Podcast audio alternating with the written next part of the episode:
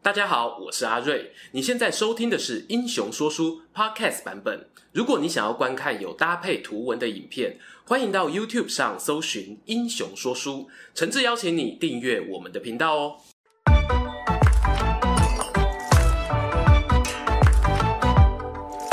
Hello，英雄说书的观众朋友，你们好，我是说书人阿瑞，替大家带来精彩的英雄故事。前阵子啊，Netflix 释出了某部影集的预告片，中文直接翻译就是《克利奥佩托拉女王》。讲克利奥佩托拉呢，大家可能有点陌生啊，但如果说出主角的花名——埃及艳后，哇，荧幕前的各位呢，应该都略懂略懂哦。埃及艳后作为历史上的传奇人物啊，她的故事早就被影视作品翻拍过好几次，甚至呢在文学或游戏中也常常出现。只不过这次 Netflix 找来一位英国非裔女演员艾黛儿出演，顿时就引起了轩然大波。不仅历史学家纷纷抗议说克利奥佩托拉是希腊人啊，应该是浅肤色的人种，就连埃及官方部门呢也跳出来分享了雕像、硬币等文物，证明埃及艳后呢是。希腊人，身为一个历史说书人呢，我们当然要来好好战一下啊！不对，我是说探讨一下，究竟埃及艳后是个什么样的人？她的一生为何充满传奇？故事呢，要从公元前三二三年亚历山大英年早逝开始说起。庞大的帝国啊，顿时分崩离析。他的部属们呢，在经过一番争斗后，逐渐分裂成四个王国。东方的塞琉古，中亚的利西马克斯，西方马其顿的安提柯，以及跟今天主角很有渊源的托勒密，他掌控了埃及、腓尼基与巴勒斯坦。这个托勒密一世啊，他本是马其顿人，曾经跟随大帝远征波斯。在他获得埃及统治权后，就于公元前三零五年自立为王，并自称法老，让埃及就此进入托勒密王朝。他们一边扩大势力版图，一边啊跟其他三个王国打来打去啊。最终，托勒密是在八十四岁的高龄过世，留给继承人一个稳定而且富裕的强盛国家。但不知道啊，后续的继承人是为了更加融入埃及社会，还是真的认为自身的血统无比高贵？接掌王位的托勒密二世采纳了与姐妹通婚的习俗，使得之后的托勒密王室都因为近亲通婚的关系，后代啊越来越孱弱，而王室内部的斗争也引起周围国家的觊觎。逮到机会啊，就想趁你病要你命。譬如那几个熟面孔啊，什么塞琉古王国、安提柯王国，都纷纷发兵入侵。而托勒密王朝为了自保，做出一个艰难决定。那就是呢，和刚刚崛起的罗马共和国结盟，好抵抗其他国家的威胁。以我们后世角度来看啊，跟罗马结盟这步棋呢，那亲像吼恰贵跳有多啊。如果以观众朋友比较熟悉的中国史举例，就像是北宋时的联金灭辽。虽然托勒密王朝靠着罗马协助能够继续统治埃及，但王室内斗啊却没有停止。统治后期呢，很常出现残暴的国王遭到暗杀，年幼姐弟共同治理国家的现象。本片的主角克利奥佩托拉七世就是在这种国家摇摇欲坠、风雨飘摇的情况下接掌大权。公元前五十一年，托勒密十二世驾崩，把国家留给十八岁的克利奥佩托拉以及他年仅十二岁的弟弟托勒密十三世共同治理。这时候的罗马已经今非昔比哦，他们受惠于早期的三次布匿战争，夺得地中海的海上霸权，之后又发动马其顿战争，把版图扩张到希腊，甚至到达西亚等地区。面对越来越强大的盟友，克利奥佩托拉该如何是好呢？刚成为托勒密王朝领袖的克利奥，并不想跟弟弟分享权力。我们会发现呢，他最初计划接掌国家最高权柄时，官方文件上只有他的名字，就连发行的硬币也只有他的肖像。从这些细节啊，不难看出克利奥对于权力掌控的野心。But 或许啊是年轻气盛，不懂得交际手腕。当时克利奥佩托拉跟罗马人派驻埃及的军队爆发了冲突。可想而知啊，一下子去挑战高难度的对手，很快就踢到铁板。克利奥不仅失去独掌大权的机会，也被迫接受让弟弟托勒密十三世登基为王，并且跟弟弟结婚，一起共同治理国家。在这对姐弟俩共治的初期呢，他们得面对尼罗河缺乏泛滥所引起的饥荒，而农业上的损失自然也对经济造成了打击。幸好啊，姐姐克利奥呢，真的蛮有治国才华。他将埃及的货币贬值三分之一，好让出口贸易得到成长，活络商业发展，同时又增加国家贷款，因应公共支出，并且推行新的宗教政策，安抚祭司与人民。在经济逐渐稳定的同时呢，大家别忘了托勒密王室的优良传统，往内互打，打免钱。托勒密十三世一天一天长大，他不想再跟姐姐共享统治权，加上啊克利奥展现出来的统治天赋，可能哦也让他倍感威胁。于是，在一场军事将领与宦官支持的政变中，克利奥佩托拉被弟弟给驱逐出埃及。话说啊，克利奥在叙利亚附近流亡之际，罗马呢也陷入内战当中，其实就是凯撒与庞培的斗争啦。关于凯撒的故事呢，我们之前也有拍过一集影片，有兴趣的观众朋友，我可以点击右上角的资讯卡复习一下。军事强人庞培在几次战争中呢都被凯撒击倒，他选择转进到埃及寻求庇护。而当年十五岁的托勒密十三世眼见机不可失啊，在想要讨好凯撒的念头下，兴高采烈的呢就把来埃及求助的庞培给砍了，并在凯撒追击到埃及之后献上庞培的头颅，企图讨他欢心。但是啊，这马屁直接拍到了马腿上。要知道啊，凯撒跟庞培虽然是政敌，却是一种亦敌亦友的关系。过去也有同盟合作过。在他们兵戎相见之前，庞培啊可是还娶了凯撒的独生女呢。凯撒看到老友身首异处，先是勃然大怒，接着又悲痛不已。或许凯撒最终只是想打败这个对手，而不是取他性命。总之呢，意外惹怒凯撒的托勒密十三世，现在是一整个慌啊！反倒是呢，在外流浪的克利奥佩托拉知道自己的机会来了。姐姐呢，可能是有安排眼线，在埃及帮忙通风报信。她收到消息后，决定亲自出马说服。没错，字幕没有打错，就是睡觉的睡。说服凯撒，让自己重新执掌埃及的权柄。这段历史的真实性可能不高，然而戏剧性极强。相传呢，克利奥佩托拉把全身脱个精光，只用一条毯子把自己卷成人体寿司，让部下抬进王宫跟凯撒见面。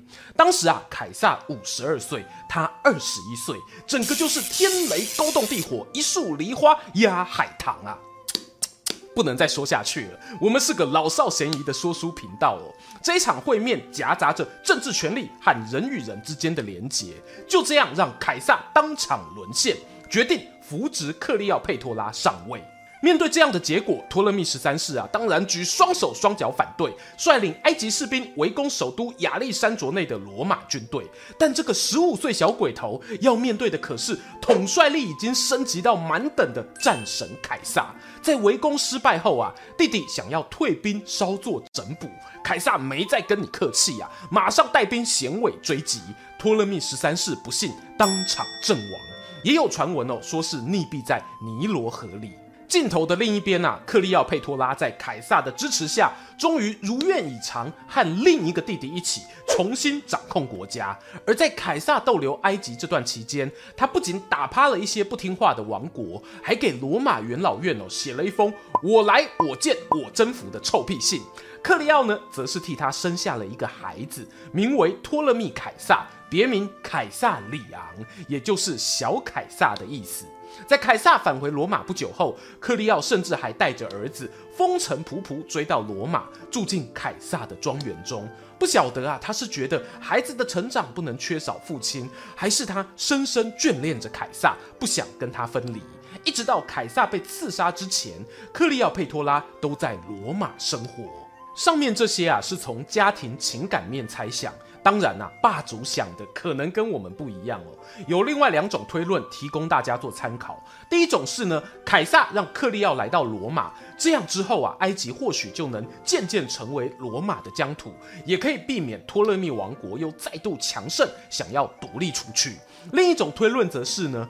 克利奥想让他们的儿子凯撒里昂成为罗马共和国的继承人，只可惜天不从人愿，凯撒在公元前四十四年遭到刺杀身亡，而他选定的继承人则是他的养子盖乌斯·乌大维。凯撒死后，克利奥佩托拉返回埃及，继续担任统治者，并且毒死了与他共治的弟弟，改立儿子凯撒里昂为王。托勒密王国成为他们母子双人的囊中物。同一个时间啊，罗马则乱成一锅粥啊，支持与反对凯撒的两派开始互殴。而乌大维在边境收到凯撒的死讯，匆匆忙忙赶回罗马，接着呢，便与安东尼联手追杀当初那一些刺杀养父的政敌。然而啊，罗马上层的权力斗争可没有那么简单哦。乌大维跟安东尼伙同凯撒生前的骑兵大将雷比达，组成了后三头同盟，试图对抗那一些反对凯撒的势力。此外呢，克利奥佩托拉也有意替凯撒复仇，因此提供后三头同盟一些政治与军事上的支援，让他们逐渐掌控权力，并且呢，把元老院里的反对派清扫干净。此时的罗马势力呢，可以简单分成统治西方的雷比达、坐镇中央意大利的乌大维，以及统领东部的安东尼。他们三人哦，都有各自的挑战要面对。像是乌大维要解决老兵退伍后的土地分配问题，讲白话啦，就是退休俸与养老金哦。这事情如果没有处理好，以后哪还有士兵愿意给他卖命呢？而雷比达在西班牙巩固后方，让经济作物与采矿业维持运转。位于东边的安东尼呢，则要追捕逃亡东方的政敌，镇压叛乱与征服安息王国。在最前线冲杀的安东尼，要烦恼的，可不只是率领军队而已。毕竟打仗就是在烧钱，因此他还得找个金主来支援他的行动。就这样，公元前四十一年，安东尼与克利奥佩托拉在今日土耳其东南方一座名叫塔尔索的城市会面了。此时年方二八的克利奥啊，正值风华绝代，仿佛大联盟选手的合约年哦。他不用再像之前那样把自己包成寿司来说服罗马的将军，单单依靠优雅风采与卓绝见识，就让安东尼拜倒在他的石榴裙下。当然，我也怀疑啊，为了得到托勒密王国的支持，安东尼在面对克利奥佩托拉的美人计时呢，或许也是顺水推舟，将计就计吧。于是，他们合作的这一年啊，安东尼得到了金钱上的援助，顺利平定叛军。克利奥佩托拉呢，获得了罗马掌权者作为靠山，开始肃清政敌，好让自己地位更加稳固。而这个策略联盟，让远在意大利的乌大维知道了，他可不是省油的灯啊！眼见安东尼声望看涨。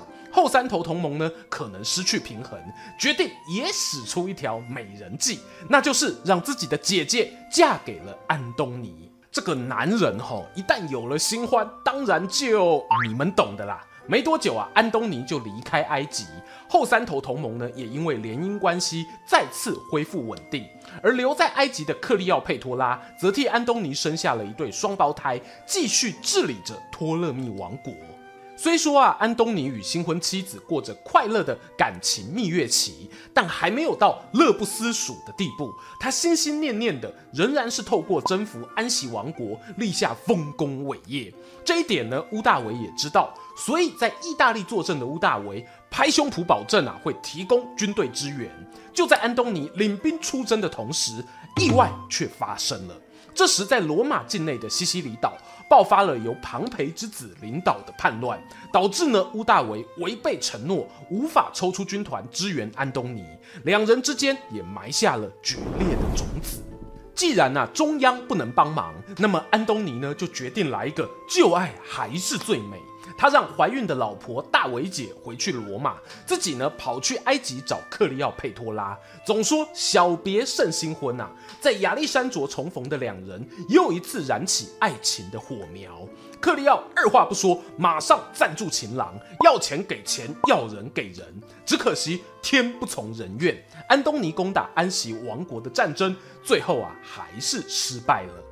与此同时呢，三巨头之一的雷比达因为不小心犯了一个错，至于是什么错不重要，这边先不赘述。重点是雷比达因此被屋大维给剥夺了军权，让后三头同盟直接断了一个头。紧接着，屋大维又在脸书发文爆料，大骂安东尼啊是个抛妻弃子的负心汉。啊，不对，当时没有脸书啦。屋大维呢是把安东尼的所有罪状昭告天下，还指责他哦甘愿做埃及女王的奴隶，甚至变成了埃及人。面对这样的舆论攻击啊，安东尼当然不能坐以待毙，他使出一招转移焦点之术，出兵征讨亚美尼亚。取得胜利后，趁着凯旋仪式分封儿女为王，又立克利奥佩托拉为万王之女王。之前呢，他与凯撒的儿子凯撒里昂则是万王之王，同时啊，也是凯撒真正的继承人。哇，安东尼太狠了！要知道哦，这个册封王位的举动会直接影响到屋大维继承凯撒的合法性。他身为凯撒的养子，一旦继承地位受到动摇，那他的统治基础呢就会被人质疑。事情啊走到这一步，屋大维和安东尼都不演了。公元前三十三年，双方正式决裂与宣战，而元老院呢也分成两派选边站，支持安东尼的元老们纷纷离开罗马。由于屋大维坐镇意大利，负责的是军队的组建、后勤与退休，因此他在军中的声望很高哦。安东尼很清楚这一点，所以他决定避开罗马军团最强盛的陆军，选择用海军跟屋大维决一死战。克利奥佩托拉心里挂念着爱人，跟着安东尼的海军一起参战。他或许也在想哦，上次年轻不懂事啊，押注在凯撒身上，却没有保护好他，让他被刺杀身亡。这次啊，可不能再犯同样的错了。公元前三十一年，著名的雅克辛海战爆发。关于这一场战役过程呢，是众说纷纭，说书人采取戏剧性比较高的版本。话说，两方军舰遭遇，展开对峙的初期，各自都在迂回寻找彼此的弱点。安东尼这一边呢，因为有埃及的援军，船舰数量较多，但相对的呢，更不好指挥。乌大维的舰队虽然比较少，机动性啊反而更高。因此，当安东尼试图绕到乌大维侧翼时，乌大维的将领阿格里帕利用速度，趁机将安东尼的桨战船牵制在狭窄的海湾中，计划擒贼先擒王，直接瓦解对面联军的士气。而在一旁略阵的克利奥，眼见安东尼陷入包围啊，顿时方心大乱。或许呢，我们很难身历其境去理解战场上的每一个决策，但我们可以尝试想象。如果你在某一个赛局里压注自己的身家与未来，不管是牌桌赌桌，或者是股市虚拟货币，在投入的金额超过自己所能负担的状况下，只要有一点风吹草动哦，都会进退失据，心神不宁。这就是最容易做出非理性决策的情境。克利奥啊，不仅仅是用钱支援安东尼而已，还包括了托勒密王国的军队、他们的双胞胎孩子和后来生下的小儿子，以及呢跟凯撒生的凯撒里昂。当然，最重要的是他自己的未来前途，全都托付在安东尼身上了。面对安东尼被敌军包围，身处杀声震天、刀光剑影的险境下，他仿佛想起了凯撒死后那一段仓皇逃回埃及的记忆。于是啊，克利奥佩托拉闭上双眼，颤抖着下达撤退命令。托勒密王国的舰队开始脱离联合军阵线，不顾一切的突围。而被困在海湾里的安东尼发现爱人与盟军怎么越离越远，原本意志坚强的他，似乎啊在一瞬间变得苍老，失去继续作战的勇气。在手下们舍身抢救之下，同样撤回了埃及。大获全胜的屋大维从此彻底掌控了地中海的制海权。不过他没有贸然追击，反而稳扎稳打。经过一年的整顿，出动罗马最厉害的陆军入侵埃及，把安东尼想要突袭或逆转的最后一丝希望都化为乌有。再加上呢，士兵们啊发觉大势已去，纷纷选择投降。安东尼与克利奥佩托拉终于走到了末路。看着大军逐步逼近亚历山卓，克利奥啊知道自己这一次大概是难以苟活了，便带着两位侍女躲到皇家陵墓内。而安东尼陷入乱军包围之中，以为情人已经先一步遇害，独自面对潮水般的敌兵啊，无力回天的情况下，选择倒转手中长剑刺入腹部，一阵剧痛让他昏厥倒地。在陵墓中躲避战乱的克利奥得知安东尼自杀的消息，连忙派人啊把他接进墓室。安东尼垂死之际，看到心上人竟然回光返照，含情脉脉地对他吐露心声，喝下临别酒缓解身体的疼痛。简单交代完遗言后，才在克利奥的怀中咽下最后一口气。我们把镜头啊转向另一边，屋大维扫平所有威胁后，派人将克利奥佩托拉暂时软禁在陵墓中，准备之后押解回罗马，好替自己的凯旋仪式增添光彩。不过，堂堂埃及女王哦，可不想让自己成为仇家的战利品，她早就准备好要自我了断。在屋大维接获通报，火速赶到陵墓时，克利奥佩托拉已经气绝身亡。他当初带进陵墓的两位侍女，一位倒在他的脚边，另一位呢，则是摇摇欲坠的帮女主人戴好王冠。屋大维看到后大喊：“你你干了什么好事啊？”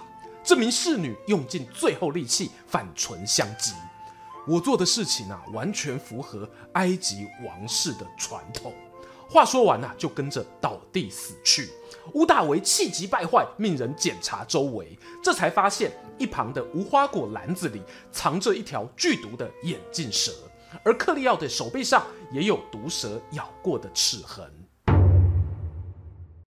最后来聊聊克利奥佩托拉离开后的埃及吧。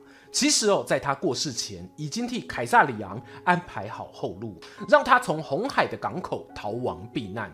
只可惜还是没逃过屋大维布下的天罗地网。面对这个可能会动摇他凯撒唯一继承人的威胁，屋大维毫不留情地下令处死凯撒里昂。不幸中的大幸事呢，克利奥与安东尼所生的双胞胎与小儿子，则是很宽容的被乌大维带回罗马，交由他的姐姐抚养。从此之后，托勒密王国灭亡，古埃及法老统治的时代也跟着宣告结束。关于克利奥佩托拉的死亡，后来有不少学者提出翻案。有人认为呢，一条毒蛇的毒液根本不足以让三个人同时死亡，而埃及的眼镜蛇属于神经毒，被咬后呢会出现痉挛、呕吐等症状，也不符合克利奥安详死亡的记载。因此，有人推测他应该是服毒身亡。至于为什么会喝下毒药呢？常见的说法是，乌大维啊担心统治地位受到威胁，而下令让他被自杀。当然，也有人维持原本的论点，认为他觉得大势已去，这个世界啊生无可恋，选择自行服毒。这样的结局呢，正如他侍女所说的，符合王室传统。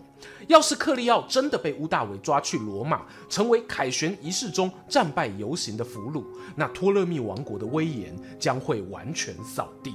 无论如何，这一位在罗马从共和末期走向帝国期间，周旋于前三头同盟与后三头同盟的埃及女王，凭借着高明统治手腕，让托勒密王国在日渐强大的罗马帝国旁夹缝求生，甚至啊成为当时最富有的统治者之一。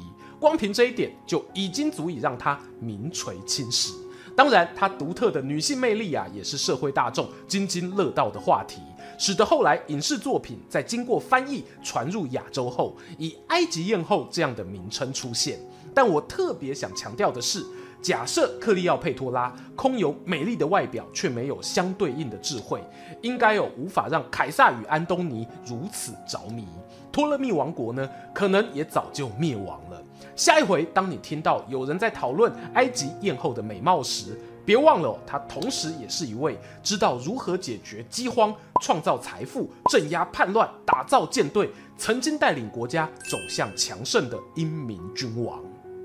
今天的故事说到这边，本集影片脚本啊，同样要感谢克里夫说历史频道共同制作。喜欢古埃及故事的朋友呢，旁边小方框哦有他的频道影片可以欣赏，也有更多西方传奇领袖故事等你来听。最后邀请大家不吝订阅英雄说书，追踪说书人阿瑞的 Instagram，我会在那边分享更多说书日常，在能力所及范围也可以使用加入会员和超级感谢留言，给频道更多支持。